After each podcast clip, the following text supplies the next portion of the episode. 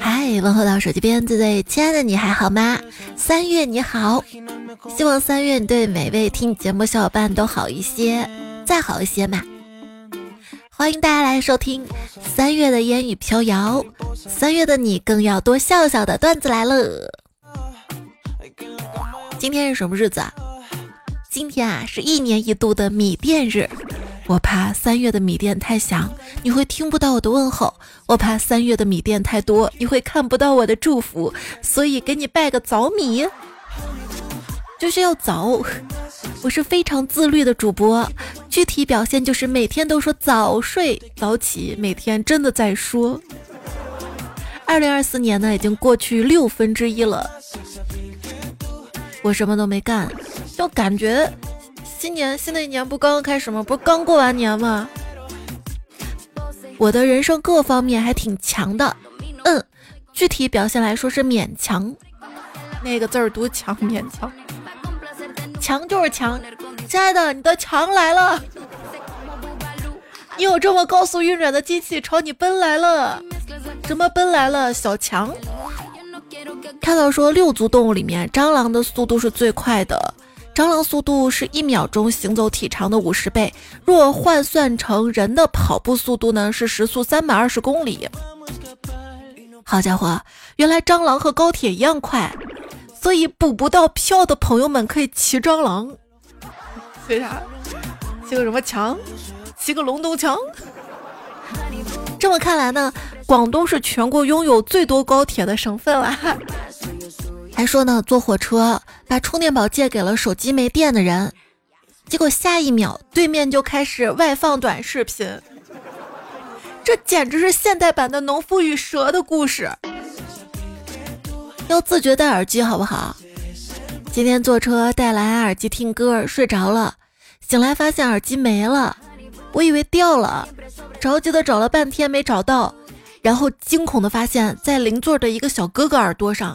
只见他淡定的取下耳机跟我说：“啊，我看你睡着了，开着也费电，我就拿过来听了听了。我人和人的距离啥时候这么近了？我谢谢你不吵我。不懂就问，苹果那个耳机为什么那么贵呀？能用多久？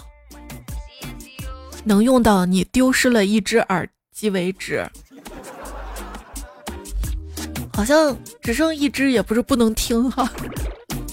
十年前，苹果说我们要造车，小米说我们也要造车。十年后，小米说我们造出来了，苹果说我们不造了。你造不造？我不造了。硅谷各科技巨头的 AI 策略：Open AI，大力出奇迹的 AI，Meta 开源的 AI，亚马逊。云端的 AI，英伟达硬件的 AI，特斯拉路上奔跑的 AI，谷歌每个组都要出的 AI，微软简陋的 OpenAI，苹果赶紧不造车了，造造 AI，这能赶得上吗？就说咱们国内啊，最近电动车纷纷降价，就有专家出来发话说，未来三年国内车市所有车的平均价格可能会降百分之三十。其实现在很多车已经都降价了哈。有朋友说了，新能源车如果卖不动的话，其实可以试试价格保护，半年或者一年内如果降价的话，把降价的钱赔给此前这段时间内购车的用户。这不是是个办法哈，我觉得房子也是一样的，就是一降价大家都不敢买了嘛哈。晚买车一年多省几万元，晚买房一年少工作十年。当然也不能这么说，早买早享受，晚买享折扣。那是买油车还是买电车呢？想省油就买电车，想省电就买油车，想省钱就坐公交车。那想省心呢？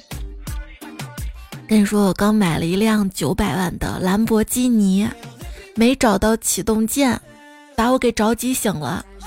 什么破车，启动键都一下找不到，不买了。对。那天听说我表妹买车了，我就问她：“老妹啊，你买的什么车啊？”她说：“买的小汽车。”我说：“我是问的牌子，什么牌子？”她说：“哦，车牌牌还没上呢。”关于品牌哈，问你，一个圈里面四等分是什么车？是宝马。一个圈里面三等分呢？是奔驰。一个圈里面有三个 V 是大众。最后一个有难度哈，一个圈里面有一个 M 是啥？字母圈不是。知道答案的写到留言区好不好？那一个圈里面再一个圈呢？是你呀，我的甜甜圈。问你啊，怎么把两万的车开出五十万的感觉呢？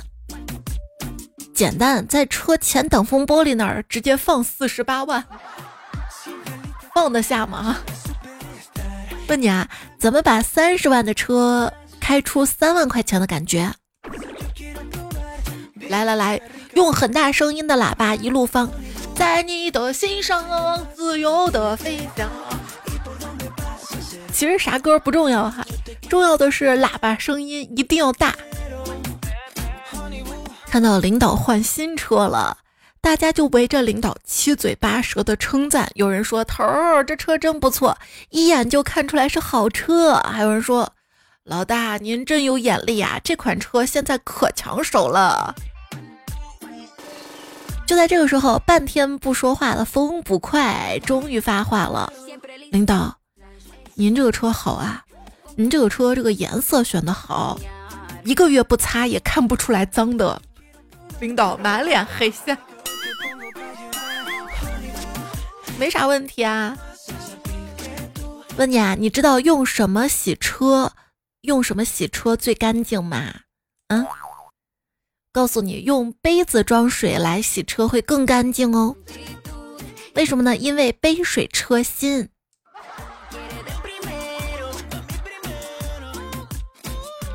昵称熊熊哥这位彩票说，如果一台车上有零件造的跟图纸设计不一样大的话。那这台车就有质量问题。如果一套房里面有一间跟图纸设计不一样大，那就按实际测量面积为准补差价，这是哪里不对呀？哎，安德广厦千万间，我却没钱买一间。安德广厦千万间，广厦一千万一间。这年头愁的都是房事，男人愁私房钱。女人愁乳房，老人愁新房，新谈恋爱的小情侣愁开房，打工人愁租房，住院的愁病房，生宝宝的愁产房，结婚的愁新房，小市民愁拆房，老百姓愁住房，制片人愁票房，富人愁二房，坏人愁班房。刚刚呢，说完了车市。再说说房市啊，最近又有专家说了哈，房市越涨，大家购买意愿就越强。你确定？那专家为啥不说工资越涨，大家购房意愿越强呢？是因为工资不会涨了吗？你买吗？楼市我有三不买：降价的我不买，涨价的我不买，横盘的我不买。你就啥都不买是吧？我一直以为啊。出过凶杀案这种事故的房子，它的房价呀、租金之所以便宜，是因为可能会闹鬼。我又不怕鬼，是吧？鬼怕啥？但是当我看到说，因为凶手很有可能会再次回来的时候，一下子吓得脸就苍白了。人比鬼可怕多了。就说按照犯罪心理学来说呢，有些凶手确实会再次返回现场。第一是为了确认自己有没有留下证据，第二是为了满足自己心理上的快感，不能再看下去了。大白天的看得我后背发凉啊！由于房租太贵了，男朋友提议说，要不咱们再找一对情侣合租吧。我假装不放心，我说亲爱的，这要是哪天我出去了。那个男的也出去了，你们？他说是啊，谁知道你俩出去干啥去了？我，哎，记得刚毕业的时候，那个时候穷嘛，租房都是合租的哈。三室一厅房子，一人住一间。我住了不久之后，隔壁搬来一对小情侣，男孩经常骂脏话，挺为那个小姑娘不值的。又一次，男孩又说脏话了，姑娘这次有点不耐烦了，说：“你行了吧，你骂几句可以了，不要一直说呀。”只听男孩带着哭腔：“你都把我打成这样了，我我骂骂你几句怎么了？”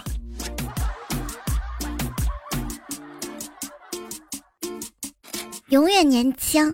永远骂人难听。装修呢有各种各样的风格，什么欧洲贵族风啊，传统中式风啊，极简工业风啊。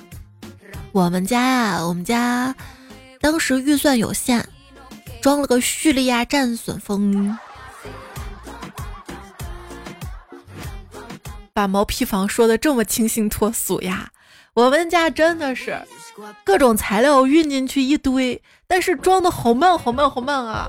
当时我妈就催了嘛，我说：“你看看啊，怎么都六个月了都没有装好？上帝造这个世界六天就造好了，怎么装修这么慢哈？”那装修师傅说：“可是你应该仔细看看现在的世界是个什么样子，这样的话你就会知道赶进度是没有好处的。”嗯，这个房门隔音效果好差呀。每次有人在外面敲门，我都能听到。隔音好的咋了？就不敲门了吗？也许人家有那智能门铃啥的吧。看到上上期节目留言哈，门月呢说他们家要装修了，要听装修的段子。装修段子没多少，但是关于门的段子有。门呢是双向的，推门的人常常将对方碰得鼻青脸肿，而拉门者呢照顾了自己，也服务了别人。所以要记得多拉门，洞开的门人们毫无兴趣，紧闭的门人们浮想联翩，半开的门呢最容易勾起人们的窥视欲。对于大人，关上门才觉得安全；对于儿童，打开门才不会害怕。门的作用发挥的怎么样，并不由他自己做主，关键是看有什么样的锁。门本来只是人进出的通道，而人却强加于他许多的心意，于是就有了。跑门路、走后门等等的说法，还有个说法说，如果上帝把你的门关了，那你就再打开呀，门就是这样用的呀，一关一合，一关 一合。要知道风吹哪页读哪页，哪页不懂撕哪页。风这么大，你家是没关窗吗？上帝把你的门关了，你就把窗开开呗。不行，我们家那个窗，当时装修完也不知道咋了。推拉特别费劲儿，当时我就去找他们嘛，我说你们怎么给我装这个门窗呀？那师傅这么给我解释的，说这采用的是时下最先进的防盗装修工艺，功能有两个，一是自动报警，你看小偷来了，门滋滋滋的，对吧？二呢就是也能提醒你注意防盗。哦，听得我是一愣一愣的，连连称妙。胖虎呢？当时结婚啊，买了房子之后就没多少钱了嘛。装修的时候就觉得能省则省。当时这个装修工人就问他：“你这个灯要装什么样的？”他说：“你看着装吧，哈，灯嘛能亮就行啊，越便宜越好。”结果后来他们搬进去住之后，他非要投诉那个装修工人。那装修工人就觉得挺委屈的嘛。啊，你说的越便宜越好啊？怎么了嘛？胖虎说：“是的。”你这个灯便宜没错，但是你给我装的是个声控灯啊！那装修工说不是你说的吗？只要便宜随便吗？胖虎说是，但是你知道吗？就晚上我老婆卸妆之后，正在交作业的时候，他那么一叫吧，声控灯就亮，差点没把我吓成羊。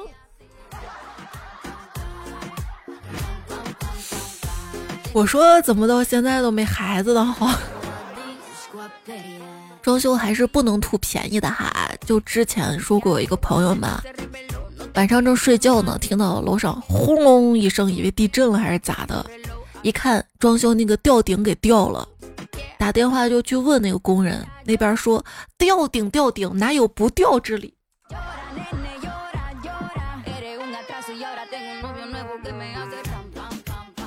所以装修呢还是要简单一些哈，不要弄太复杂的吊顶，贵而且压层高。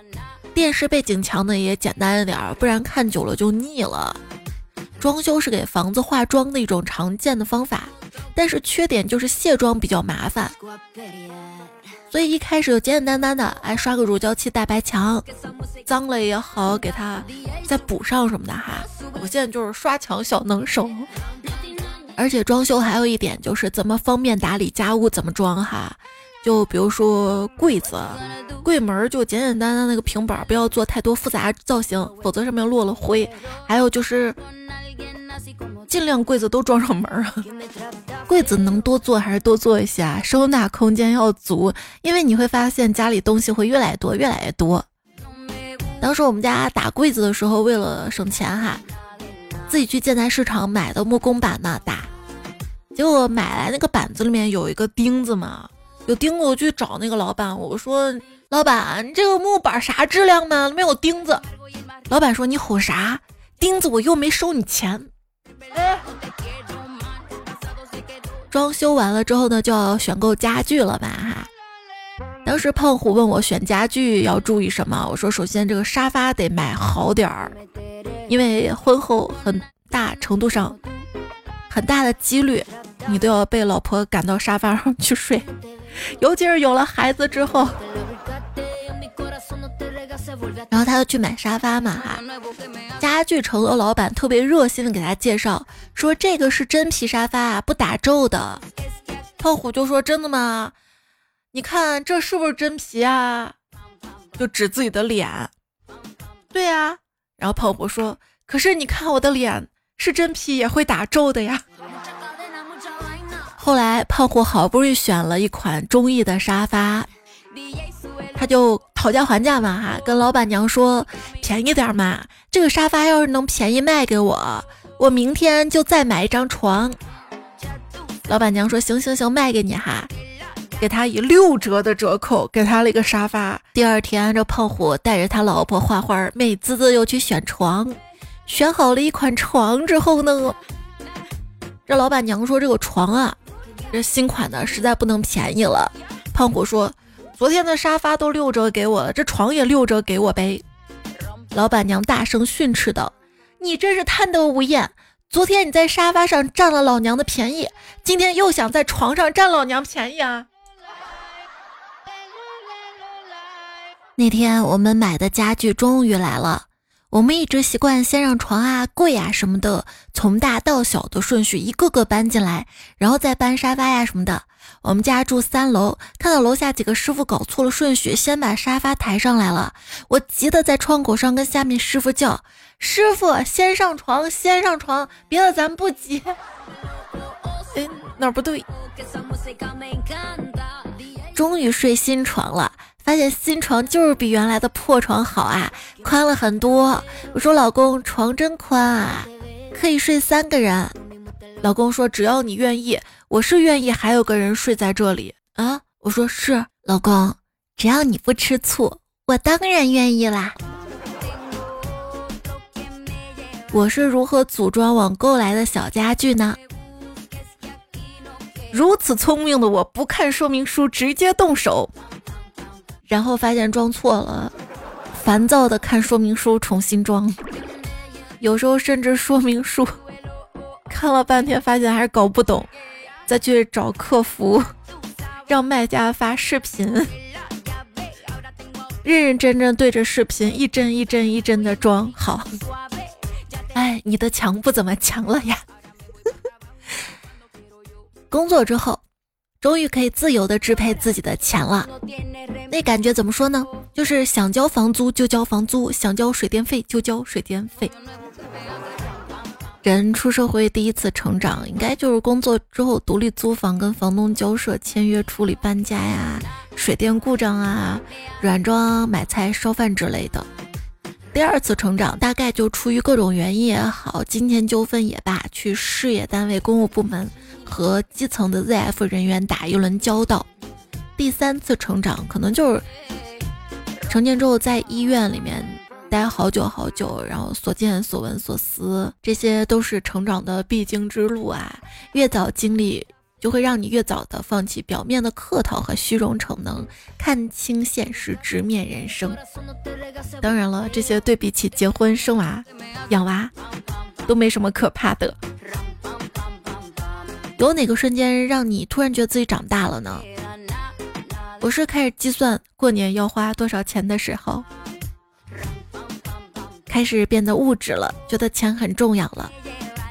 相册里面开始存很多的花花草草啦。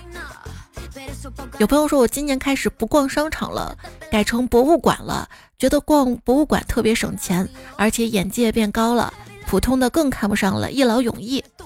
对，现在是有博物馆热啊，但是你会发现很多博物馆很难约上。教你个新技能 get 啊，去注册中国博物馆协会会员，或者成为博物馆的志愿者。现在零零后年轻人特别有办法哈，就说他们去旅行嘛，去三亚旅行哈，都不住酒店了，住养老院，发现吃喝不用愁还便宜，还有爷爷奶奶陪着聊天哈，主打一个治愈心灵。最近还有个话题说，原来大家都在假装大人啊。其实内心还是个小孩儿。我朋友五年侦察兵回家第一天，公交车上手机被偷了。还有朋友说我是干律师的，被诈骗两千，求他把钱还给我呀。谁懂啊？宿舍里面看恐怖小说睡不着，然后起来吹口哨，让新兵起来训练。哎。还有朋友说我是干警察的，时不时就跟朋友说有种你报警抓我呀，抓我呀。还有朋友说，二十二岁在外面执勤，被一个大叔拽住说：“小孩儿，你这警服从哪儿买的？”我说：“我我在上班。”这个是得穿正经的工作服哈。但是现在很多小伙伴上班穿的已经，这不是不正经了，就是说上班恶心穿搭，引发年轻人共鸣。我是来上班的，又不是来选美的，你管这么宽啊？笑死！我穿去上班的衣服，甚至不想让他进我家门。我觉得上班这个事儿啊，咱们还是得重视的。就比如说，我就有专门为上班准备的衣服，主打一个不显眼、舒服、耐脏。那可不嘛，早上起来时间这么宝贵，还有时间打扮嘛？急匆匆的戴个口罩。然后用公司的水龙头洗个脸，占用上班时间是吧？有朋友说，突然发现哈，零零后的孩子们顾嘴不顾身，吃的有滋有味，穿的乱七八糟。对，打工确实没怎么讲究，奶茶倒是哪家都得尝尝，挣的那点钱全塞嘴里了，这大概是我们年轻人存不住钱的原因。宝，你买房吗？我卖房的，嗯，左新房。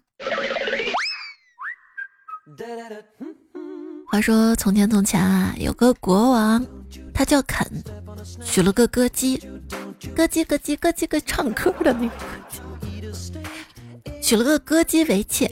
国王的国家的矿产资源非常的发达，国王十分宠爱歌姬。将一部分矿产给了歌姬的家族开发，但歌姬十分的贪婪，为了实现矿产的垄断，他把其他同行的矿井都给封了，包括国王分派给贴身武士的。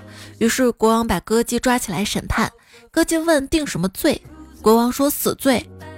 以上呢就是肯德基封矿刑期死，为我武士的故事。昨天是什么日子啊？昨天是二十八年一月的二月二十九号的疯狂星期四，它固然可贵，但是二零二四年四月四日，并且正好赶上清明节的疯狂星期四更加精彩，接二连四，日日好事发生，好期待哦！夜风微凉说，为了上班方便，我在单位附近租了两居室的楼房。最近单位效益不好，物价也越来越离谱了，于是贴了张求租的告示。刚刚有一个学生打扮的妹子要求同租，帮她搬家的时候，看她随身带的各种制服，有护士、空乘、保安。一个学生在上课间隙还要做各种兼职，感觉他活得更累，挺让人同情的。然后又感觉他还挺有抱负的，房子都靠租，竟然还有马鞭，搞得就像能买得起马似的。北真零年遇见你说，如果有一个房子可以让人喝醉，埋起头来哭泣，放下所有的羞耻跟秘密，它就是自己的家呀。在单位的话 就是厕所了，除了喝醉。摸见摸见，好吗？说我是一名售楼人员，从老家过来一位朋友也从事这一行。有一天我们过楼盘销奖，做角色扮演，他做置业顾问，我做顾客，意思就是他要回答我一切问题。我问了很多，他回答都还可以。我的最后一个问题是我们这五栋楼总层高多少？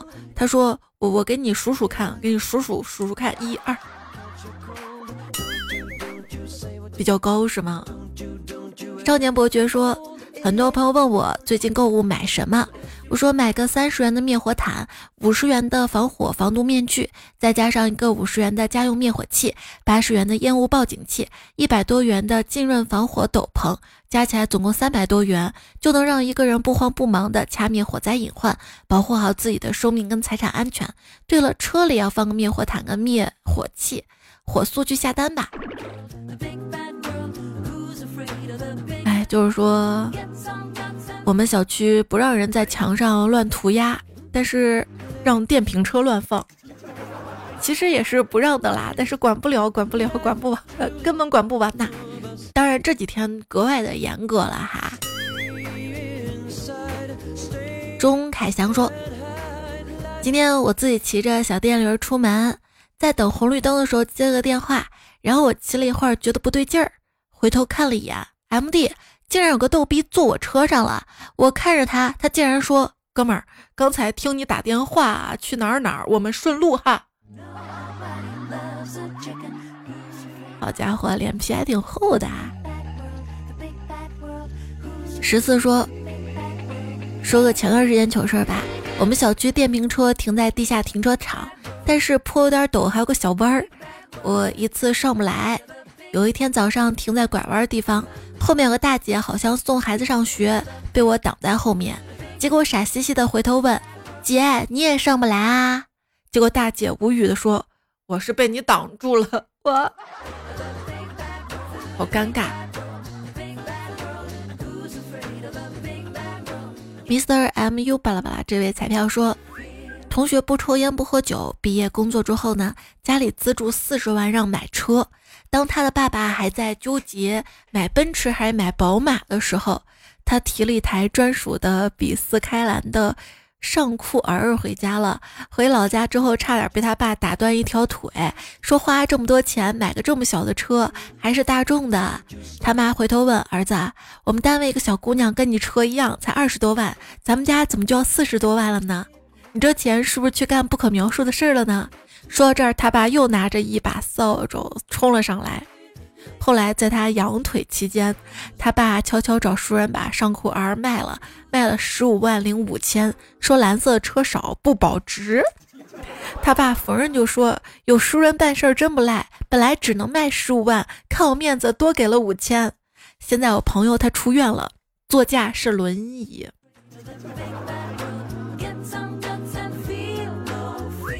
彼岸灯火说：“我在 4S 店提了一辆二手车，结账刷卡的时候跟导购员乱聊，我老婆不高兴了，说德行。我说老婆，我只是想拉拉关系，让人家给咱打打折。老婆说你都付过钱了，你还要人家电话号码干嘛？我说老婆，以后万一有个售后服务啥的，咱不是方便联系吗？哈。对呀，不应该加吗？”迷彩小姨说：“话说甲、乙、丙、丁四个小伙伴一起去坐车，结果只有甲上了车，其他三个都没有上去车，为什么呢？为什么呢？为什么呢？答案就是，这是一辆装甲车。哈哈哈哈那前面那个问题，一个圈里有个 M 是什么牌子？答案就是摩托罗拉。哈哈。”都快忘了吧！再问你啊，日本的禁止停车指示牌打一个作家，知道答案吗？知道答案小伙伴写在留言区哈。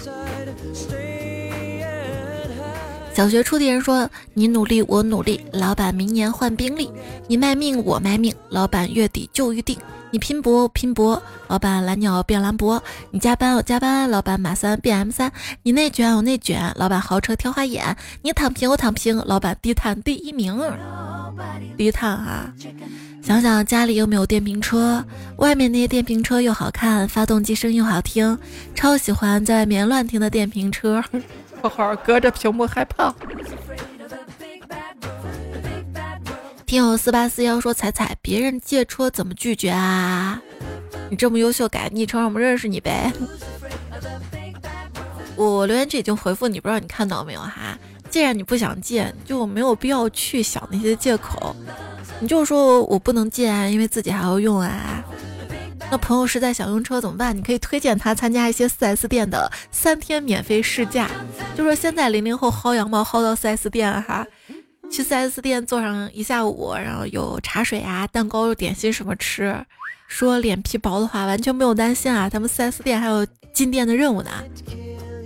然后有时候他们会搞一些活动，两天、三天的免费试驾，就相当于租车，可以周末去玩喽。彩家小板凳说：“开工第一天回家撸个妆以示尊重，妆不能白化，照片不能白拍，必须发个朋友圈才对得起哟。就是回家撸个妆，在公司不化妆，下班了回家慢慢化是吧？”清风分风说：“第一天上班，甚至忘记中午休息时间是几点，差点提早一个小时去吃饭。”我家性感的母蟑螂这个昵称也真的是贼优秀哈。他说：“彩姐，同事给我分享个段子，公司要填身份证号，我乱填的，现在我的身份就成了秘密。这能乱填吗？社保能给你交上吗？”知音如见才说：“新买的冬装还没来得及穿，结果冬天就要结束了。怎么一个冬天都没人带你出去玩哈？” 都没有出去逛逛庙会啥的，没有看看正月十五的灯啊啥的。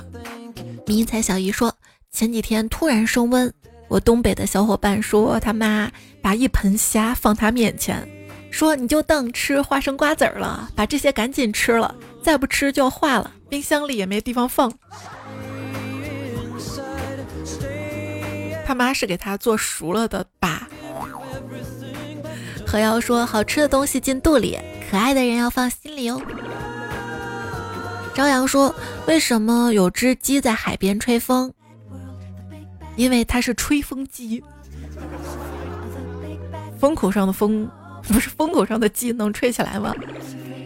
海豚也问了一个谐音梗哈：“拔罐师傅最怕什么罪？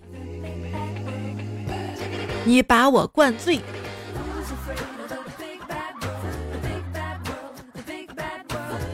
风不快说：“我家四面八方都有烟花，就我没钱花。没事儿，没钱花就看别人放烟花，白嫖烟花。”手不挠说：“安徽的鱼灯我看了，安徽的龙灯也看到了，鞭炮也买了，烟花也放了，鼓也打了，锣鼓也敲了，过年的雪花也到了，还有好多好吃的呢。希望你的今年也是一直这么的圆满哈。”C 沉默说。原来元宵节各个地区的习俗是不一样的，有的地方吃汤圆儿，有的地方吃元宵，有的地方啊吃黑芝麻糊。那买的汤圆儿肯定是黑芝麻馅儿的哈。何瑶还说啦，该回来的东西就算跋山涉水都会回来，比如说回南天，比如说小强。风轻云淡说上车不买票，半路被甩掉。这个说的是前段时间春运的时候，因为高铁票紧张嘛，很多人就是买短坐长，然后被赶下车，是不是？胡归先说，很久没有去超市了，感觉没有什么好买的东西都没有网上划算。他们说一个觉得变老的标志就是去超市没有什么想买的，怎么会呢？我妈去超市都要买好多菜，左挑挑右挑挑。我过年给亲戚。买年货是去超市买的嘛，然后突然发现超市有些东西还是挺便宜的，尤其打了折之后，发现酒类，超市是比网上便宜一丢丢的，可能网上买需要付运费、包装，还有一些风险在里面吧。小梁说：“你看打工的工字儿，虽然立地顶天，左右通透。”可他没有出头。假如踏碎了地就成了干，顶破了天却成了土。顶破了天不应该是出头了吗？怎么就土了？难道差不多梗儿了，要入土了吗？希望小草天天开心说：“孩儿立志出乡关，电子厂里上夜班。”不见副官说：“开学啦！”我现在渐渐明白打工人的辛苦了，一直给导师加班找资料，哎，身不由己呀。鱼丸大丸子说：“年纪轻轻的我，过着月入十万还差九万七的日子。”小叶没空说，我在其他人眼里真的快孤独终老啦。我也发现啊，就是人越到中年越觉得孤独，这种孤独不是没人陪，而是你会发现不容易被理解那种孤独。你会整天要操心，孩子是哭了笑了，父母是病了老了，感觉只有自己可以依靠自己了。当然有另一半更好，但是多少中年夫妻你会发现，两个人慢慢心也不在一起了。琼妈雪芬说：“法定退休算啥呀？我这几年就到了。问题是我的房子贷款还有二十几年，也就是说我都老到退休了，还要跟小年轻拼一份工打才可悲呐。”神木一说：“彩彩，我帮朋友问的，三十岁可以进养老院吗？当然可以啦。”给你推荐一篇文章哈，是是澎湃新闻吧？文章标题是第一批零零后住进养老院，月租三百元，室友大我五十岁。你会觉得月租三百元住养老院是不是不可思议啊？这个是苏州几家养老院开始尝试的代际融合方式，就是年轻人通过积累养老服务时长，兑换在养老院的住宿资格，抵扣房租。比如说一个月服务满十个小时，当月房租就可以减至三百元。这样也挺好哈，外面租房多贵呢。下班时间的服务服务养老院的老年人叔阿姨，还可以减房租。怀念白粥糊鸡蛋的明明说：“我现在啊，国际形势、国家大事啥都操心，自己家是啥都不着急。我也是操心比较多嘛，每天刷热搜嘛，然后看上期节目留言，还有人说。”你干脆节目读热搜算了，不要讲段子哦。格子阿果说：“年纪轻轻我就已经把事业跟爱情取得了平衡，都没有。那学业怎么样啊？” 他说：“小时候以为公主都在城堡里，长大之后发现公主都在包厢里，而陪伴公主的不是王子，而是王总。”财生半度时光说：“亲爱的。”今天是头重脚轻的一天，意识有点模糊，而且唐僧姑念了一整天的紧箍咒，你也头疼了是不是？发烧，注意身体啊，早点好起来。咚咚咚说，熬夜的人到底在期待什么呢？做梦，应该是吗？不然难道在等段子来啦？文玉说，昨天晚上做梦，梦见去彩姐家搞团建，马上见到彩姐的时候，激动的醒了。海豚说：“昨天听着节目睡的，听到东方明珠那一段，晚上就梦到去东方明珠蹦极，最后也没敢蹦，但是做了几个特技。东方明珠没有蹦极，但是它顶上有玻璃的那个平台，可以看底下，蛮刺激的。”永春正宗说：“北京特产其实还有六必居的酱菜。”还有牛街的豆汁麻豆腐，燕京啤酒呢。嗯，还有朋友说，我知道广州特产是蟑螂。这期蟑螂出现频率有点高哈。海豚说，小姨家里有蟑螂，就问海豚怎么办。海豚说，可以买点硼酸，蒸两个土豆。拌成土豆泥，放两勺白糖，两勺硼酸，然后捏成土豆块，放在蟑螂出没的地方，再放点水，因为硼酸脱水，放一晚上就干了。第二天，海豚问小姨：“蟑螂死了吗？”小姨说：“别提了，气死我了！昨天忙活一个中午，忘放硼酸了，给他们做了一中午饭，服了。”我和孟德尔小豌豆说：“为什么我用小度已经听完了下一期，但是喜马上没有下一期呀？”你需要返回到专辑页面，重新再进来一下，就看到新更新的了哈。迷彩小姨还说了，我早晨才发现，原来彩姐除了更新段子来了，还更新了好多期一分钟小笑话。彩姐，这是对我们上周连上六天班辛苦的工作奖励吗？开心，爱你呀！你发现啦？不止一分钟，两分钟的。这更了好多期，因为发现好久都没有更了。昵称那就讲故事吧，说希望彩姐多更二货同桌、二货室友、二货同学，校园类的是吧？也有准备呢，更不完，根本更不完哈。黑眼圈小拇指说，睡前打开仪式感，彩彩陪伴特带感。世风魂魄说：“彩彩住校党今天就要住校了，舍不得你，没事，我等你回来。”收口说：“我妈说这一集结束就要收我手机，彩手机没了，我会用音箱听的，会读。那我偷偷读一下，能听到吧？如果能听到，就多听几遍。”冷雨夜说：“好吧，更新随你，我不催。”三乐说：“你一票我一票，彩彩做梦都会笑。”无限处说你留言我留言，彩彩生活会很甜。六面亚丁说你玩播我玩播，彩彩荷包钞票多。琼妈雪芬说你点赞我点赞，彩生活越来越灿烂。琼妈雪芬又说你转发我转发，彩声音传天下。这是他写的一个段子啊，还把彩票串上去了，真是关系好是吧？小胖子装酷说彩彩为啥我在抖音上刷到了很多你的配音？这些是我的 AI 语音哈，我的 AI 语音呢在魔音工坊的微信小程序可以找到。听友三七二幺说，老是刷到你配音的广子，声音太有辨识度了。冷漠中的莫言说，我在抖音上刷到个卖鹅肝的，是不是你配的？怎么跟你声音一模一样啊？一个新词说，刷到你声音广告了，然后在评论区看有彩票评论了，哈哈哈哈。那你也评论一下呀，然后看我声音了，然后点个赞啥的哈。乌篷船离殇说，彩彩。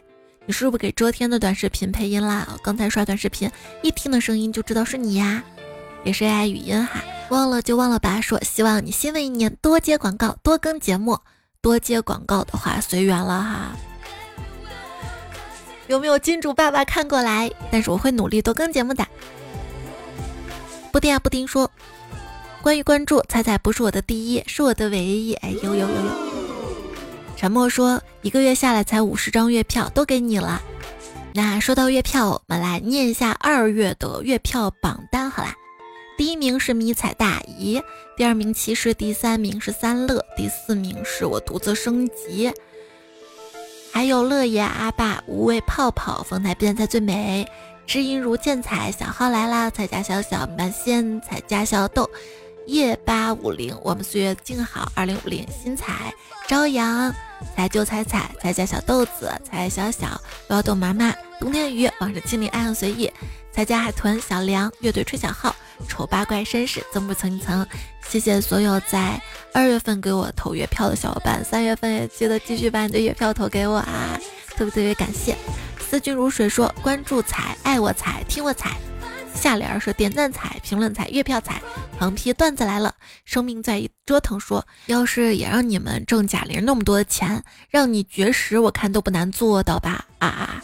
让我减肥我可以的，但是绝食不要了。不吃食物真的少了好多快乐呀。大陆说过年电影雷佳音好忙。半人马座说前几天去看了《飞驰人生二》，感觉太好看了，前面搞笑，后面又励志，令人深思的。公不公平的话题，让我们这些中年人找到共鸣。真的是生活哪有什么公平啊？只有负重前行，战胜自己罢了。无限处说年会不能停，在网上 APP 可以看了，给我节约电影票。总体来说挺搞笑的，又很现实。然后看到了是你们的好朋友余温呐，说希望结婚的才祝福第一次评论，希望你经常来评论，好吧？祝你新婚快乐。拉上另一半一起来听哟，多多留言，生日快乐！特别感谢跟着感觉走，缘分天空暗耀，有病居治，水瓶座小男孩，满半仙，无限处乐队吹小号，彼岸灯火，彩家海豚听彩中，黎明前的思涵，投的段子哈。那这期段子来了就告一段落喽，别忘了多多点赞秒看，多多留言秒钱，多多月票，心想事成，心愿都可以实现达到。晚安，亲爱的，做个好梦哟。